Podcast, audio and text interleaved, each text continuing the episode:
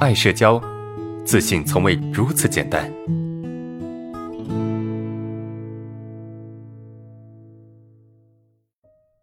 好，呃，第一个问题是这样子啊，你好，阿文老师，我是第一次提问啊，我发现现在的问题就是我想改行，我不喜欢现在进厂那种枯燥乏味的工作，我想去学呃烘焙、裱花之类的，但是我又没有勇气去做啊，因为我觉得我老公不会同意的。去学习的话，意味着要和他分开，而且改行之后工资也不一定会比现在高，呃，可能还会低一点。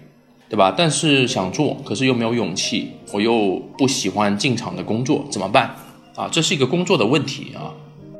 他对自己当下的工作是不满意的，他想要去做新的工作，但是呢，你想去做一个新的工作，对你来说是有阻力的。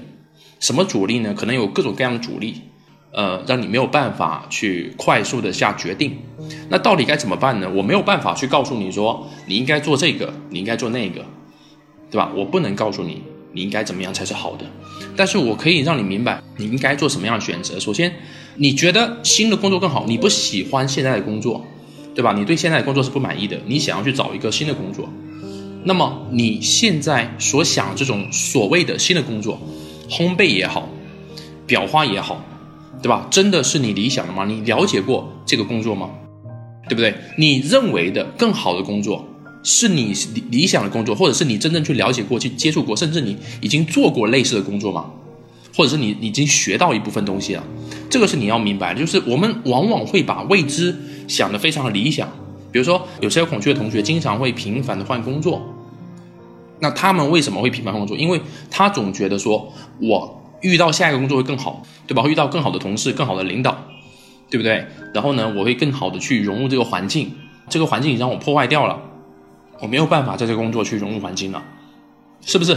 我们总会有这样的、那样的一些想法，但是往往换完工作之后，你会发现这个工作甚至还不如上一个工作，还没有上一个工作好。所以，我想先让你思考第一个问题，就是你认为的未来可能会更好的工作，不管是做什么，你接触过吗？你了解过吗？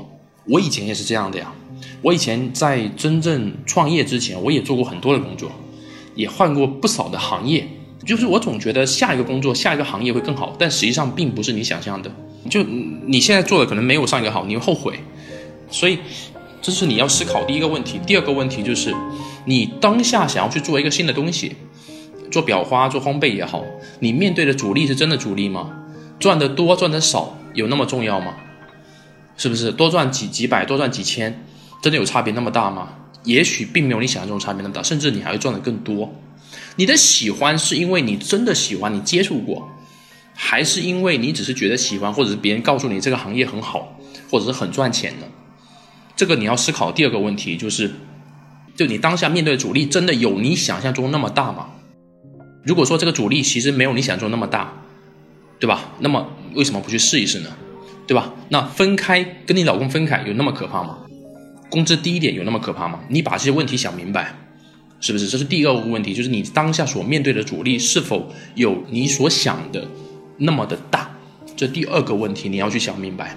第三个问题就是你现在想要离开这个环境，真的是因为你不喜欢这个工作，还是说你觉得你在这个环境里面没有朋友，或者是没有找到你的价值？是你找不到你的价值，还是说你在这个环境里面没有朋友？对吧？有些同学想离开这个环境，仅仅是因为在这个环境里面找不到朋友。仅仅在这个环境里面没有更好的人际关系，那么他就很想去离开这个环境，对吧？他们就想离开这个环境。你你想离开环境的理由，仅仅是我在这个环境里面紧张，没有朋友，是不是？所以去想一下，去思考一下，你这个问题的本质是什么，对吧？不要觉得一个一一个一个决定，嗯，觉得好像是对的，那么你去做，对吧？如果如果说你是找不到价值，找不到未来，哎，可以。对吧？你认为新的东西有价值、有未来，你也可以去做。其实你去选择一个新的工作的成本，其实没有你想象中那么高，对吧？实在不行，你再回来嘛，你再回来继续做你当下的工作也可以啊，问题不大呀，是不是？所以这个是你要去思考的。